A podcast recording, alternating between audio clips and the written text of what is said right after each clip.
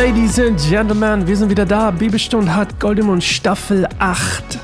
Ich bin Sascha von Kein einsamer Baum. Schön, dass du mit dabei bist. Zur Offenbarung. Meine Überschrift übrigens für diese Staffel von Bibelstunde Goldemund ist auf der Schwelle der Offenbarung.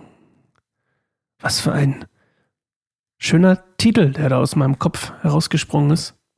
Aber hier offiziell natürlich ganz, ganz clean gehalten. Bibelstunde Gold im Mund. Offenbarung. Staffel 8. Holy Schmidt. Wir sind bei Folge und ich hätte das natürlich vorher recherchieren sollen, aber ich sag's dir jetzt trotzdem. Das hier ist Bibelstunde hat Gold im Mund. Folge. Warte, warte, warte, warte, warte. Hier. Wo ist die Zahl? Wo ist die Zahl? Wo ist die Zahl? Die Zahl ist mächtig. 518. Bibelstunde Goldemund 518. Das ist einfach nur verrückt. Einfach nur verrückt. Als ich das hier angefangen habe, und dann starten wir gleich ins Thema. Als ich das hier angefangen habe, wollte ich eine einzige Staffel machen mit dem Evangelium. Und es hat so viel Spaß gemacht. Und ja, ich konnte einfach nicht aufhören. Es macht so viel Spaß, so tief in die Bibel einzusteigen. Und ich liebe diese Formatidee ähm, die ich irgendwann mal hatte, einfach zu sagen, so komm, wir gehen mal zusammen, theologisch, kulturell, historisch, durch die Bibel durch. Wir werden nicht jedes Buch beleuchten, aber wir werden einen Großteil der Bücher beleuchten, die es ähm, ja irgendwie die eine gewisse Relevanz haben in unserem Alltag als, als Christ oder als Christin, ich weiß nicht, wie man das sagen soll.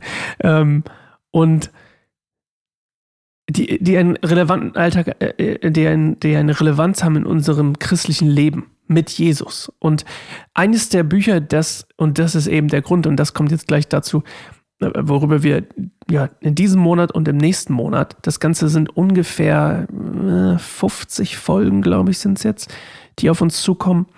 Also 50, ich habe die Offenbarung quasi in 50 Stücke geteilt, ich glaube 45 oder so sind es, ähm, plus minus. Und wir wollen einfach jeden Tag ein Stück durch die Offenbarung durchgehen und das Ganze eben beleuchten. Und die Offenbarung, und jetzt steigen wir gleich direkt ein, die Offenbarung ist einfach ein Buch, finde ich, wenn man das einmal gelesen hat, so mal so gelesen hat, wenn man mal dazu kommt. Äh, man hat einfach viele Fragezeichen. Wenn ich jedes Mal in meine Bibel äh, ein Fragezeichen gemacht hätte, wenn ich etwas nicht verstanden hätte oder vielleicht nicht ganz einordnen konnte, dann hätte ich ja wahrscheinlich ein ganzes, ein ganzes Buch voller Fragezeichen. Und das ist eben auch das, was dieses Buch so faszinierend macht. Es ist so unglaublich rätselhaft.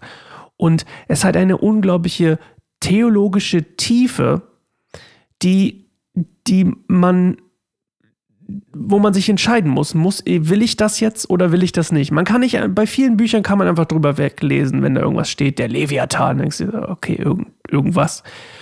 Und ja, davon gibt es ja auch was, aber hier gibt es noch eine andere Dimension, weil das ganze Buch in sich eigentlich nur Sinn macht, wenn man oder und auch nur für, für uns eine, eine Bedeutung gewinnt, wenn wir uns damit beschäftigen, und zwar intensiv. Und dazu gehört eben theologisch, kulturell und historisch die Schichten zu durchdringen und zu sagen, okay, was ist das hier eigentlich und wie hat das unsere Zeit, wie prägt das bis heute unsere Zeit? Eben zum Beispiel die Symbole und die Bilder und was für prophetische Bedeutung haben diese Zeilen und was für eine Vision steckt dahinter und und das fängt damit an, ne, wenn wir das mal so einteilen wollen in die drei, die ich gerade genannt habe, kulturell. Es gibt unglaublich viele verschiedene Kunstformen, die und und sei es die Kunst, also das Mal, die Malerei oder die Musik, Literatur, der Film, ähm, in der Moderne, in, überall in der Antike. Es gibt immer wieder dieses, dieses apokalyptische Bild, dieses, was aufgegriffen wird und eben zum Beispiel, und das ist jetzt mal so, ähm, hier einfach mal so aufgeführt, zum Beispiel Matrix. Matrix würde man erstmal denken, so, wow, Matrix, okay, inspiriert von der Offenbarung, ja. Apokalyptisches Motiv und die Vollendung quasi der, der Bibel ist ja eigentlich die Wiederkunft Christi und das ist ja eben auch der Punkt der Offenbarung ist ja, dass, dass, dass Johannes hier ein, ein Bild davon bekommt, wie das aussehen wird oder aussehen soll. Und äh, Matrix ist genau das. Es geht darum, diese Suche nach der Erlösung. Und die, die andere, ein anderer kultureller Punkt, der vielleicht eher ne, und Matrix ist jetzt absolut Massen, Massenware, wollte ich gerade sagen. Also das haben wahrscheinlich die meisten gesehen. Und dann gibt es so Sachen, die eher christlich sind, wo zum Beispiel Lobpreislieder. Ne? Es gibt einen Haufen Lobpreislieder, man, man mag es gar nicht glauben, ich könnte sie nicht alle nennen, die von der Offenbarung singen oder das teilweise Wort für Wort aufgegriffen haben.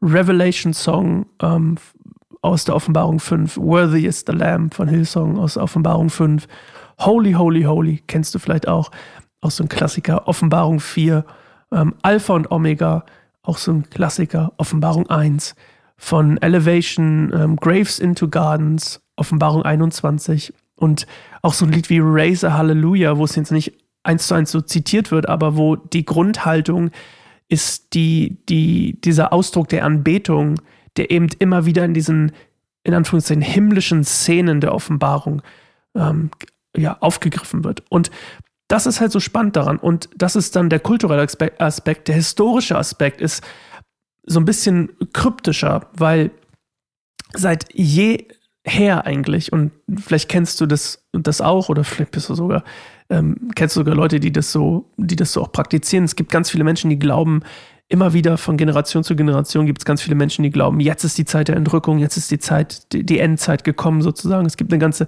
ganze Bewegungen auch gerade heutzutage wieder, ne, weil wir jetzt wieder diese, diese, diese Krisenintervalle durchlaufen. Ähm, jetzt aber die Endzeit. Und der historische Prozess dahinter oder der historische Aspekt hinter der Offenbarung ist eben, dass genau diese ganzen Bilder, dieses historische Endzeitding aus eben äh, aus der aus dem aus den Prophetien und der Vision der Offenbarung, also von Johannes kommt. Und die Offenbarung scheint eben auf diese historischen Sachen Antworten zu geben und Warnungen auszusprechen. Und wir schauen immer wieder auf historische Momente, in denen eben Menschen versuchen, diese Zeichen, die, die Zeichen der Zeit sozusagen damit zu entschlüsseln. Also mit der Offenbarung zusammen quasi. Und äh, ganz, ganz spannend. Wir würden dann, viele von, viele sagen, ah, Verschwörungstheoretiker. Aber es ist gar keine Verschwörung. Es ist, wenn man gläubig ist, eigentlich eine, eine, eine, eine sehr, sehr deutlich, deutliche Wiedergabe von dem, was, oder eine Orientierung an dem, was eben Johannes da schreibt. Und theologisch ist es eben so, es ist, es wirft eben diese Fragen nach, nach, nach der, oder die Suche nach dem Erlöser sozusagen oder nach dem, nach der Erlösung an sich und dem, der Vollendung von Gottes Geschichte in so vielen Bildern und Symbolen und Schichten auf, dass wir eigentlich immer wieder an den Punkt kommen und sagen, okay, wow, äh, die, die, hier wird irgendwie die Frage der Erlösung geklärt, die Frage der Gerechtigkeit wird geklärt, die Frage nach göttlichem Plan.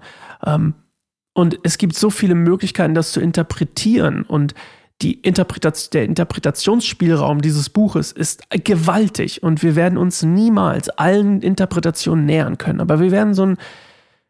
Ich habe probiert, die gängigsten, die, die eingehendsten Interpretationen der jeweiligen Fragen, ähm, theologischen Fragen, ähm, und Bilder und Symbole ähm, mit einfließen zu lassen und manche Sachen können wir vielleicht auch diskutieren. Würde mich freuen. Sascha at keineinsamerbaum.org. Ich freue mich immer, von dir eine E-Mail zu bekommen, mit dir über Dinge zu reden, die du anders siehst, die du gleich siehst. Anders ist natürlich spannender. Und äh, wenn du merkst, ich, ich erzähle was, was nicht stimmt, ja, das kann ja auch mal passieren. Ich meine, äh, ich habe jetzt nicht alle die Offenbarungen nochmal auf Hebräisch, Altgriechisch und was auch immer nochmal durchgelesen. Habe ich nicht. Spoiler. Ähm, wobei die gibt es vielleicht gar nicht auf Hebräisch, ne? Aber nicht, definitiv habe ich sie nicht im Urtext gelesen, sondern mich an den Quellen orientiert, an denen ich mich immer orientiere. Und ähm, das sind zwei Auslegungen und jetzt finde ich gerade nicht den Namen davon, wie die heißen. Naja, sind aber ziemlich bekannt. Ähm, falls du daran Interesse hast, dann schicke ich dir gerne ein, ähm, kann ich dir auch gerne mal die beiden, die Auslegungen, die ich lese oder gelesen habe, ähm, die Namen dazu schicken. Und ansonsten, ja, wollen wir uns reinstellen, äh, wollen wir reinstarten in die Offenbarung. Und ja, ein, ein, zwei Sachen noch, bevor wir hier einen Cut machen und uns morgen wieder hören zum, zum, zum ersten Abschnitt sozusagen ist. Die Offenbarung wurde von Johannes geschrieben und äh, das war während seiner Verbannung auf der Insel Patmos. Und ähm, das ist vielleicht ein wichtiger Kontext, weil er natürlich in dieser Zeit sehr isoliert war und eine sehr, es war sehr, eine sehr krasse Zeit der Isolation und der Reflexion eben. Und ähm, das beeinflusste ganz sicher, äh, mit ganz viel Sicherheit, die, diese Tiefe der Vision des Buches und eben auch ich glaube ja daran, das ist mal einfach nur meine, meine, mein persönlicher Glauben. Ich glaube, Gott lenkt unser Leben. Und es ist ein Paradoxon aus freiem Willen und, also es ist beides. Es ist freier Wille und irgendwie Vorherbestimmung. Daran glaube ich zumindest. Und ich glaube, Gott hat natürlich Johannes dafür benutzt, diese Vision aufzuschreiben und natürlich ihn vorher in die Verbannung auf der Insel Patmos geschickt. Und ich finde, das, das kann man immer wieder an gewissen, an, an vielen Stellen rauslesen, dass da, dass er nicht abgelenkt war von anderen Dingen, sondern dass das eine sehr intensive Zeit war.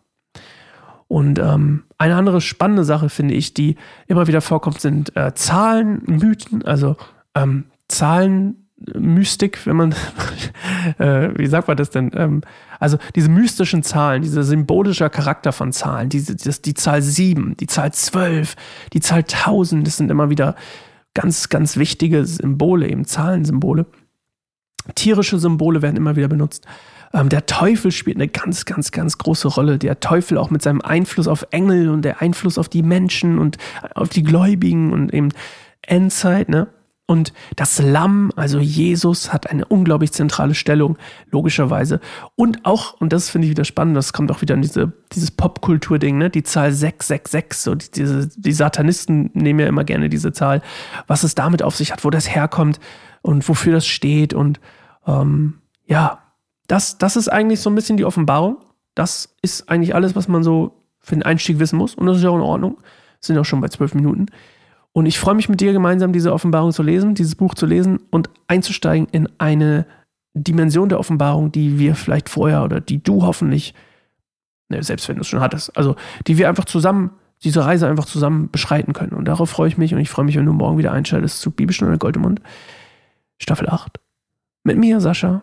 Und äh, solange kannst du gerne mal auf keineinsamerbaum.org gehen und dich über das informieren, was wir sonst noch so machen. Podcast, andere Blogbeiträge. Wenn du zum Beispiel Kinder hast, unser neuer Blogbeitrag ist am Montag rausgekommen. Wie erkläre ich meinem Kind die Bedeutung vom Advent oder vom Heiligen Geist zum Beispiel auch? Und ähm, wenn du ganz neu im Glauben bist, dann haben wir auch Texte zum Beispiel darüber, ähm, ja, was ist zum Beispiel Zion? Das ist auch so ein, so ein Begriff, der in der Offenbarung wieder auftaucht. Ne? Was, äh, was ist eigentlich Zion? Was ist der Heilige Geist? Und so weiter. Okay, ich freue mich auf dich, auf morgen und auf die Offenbarung. Bis dann. Ciao.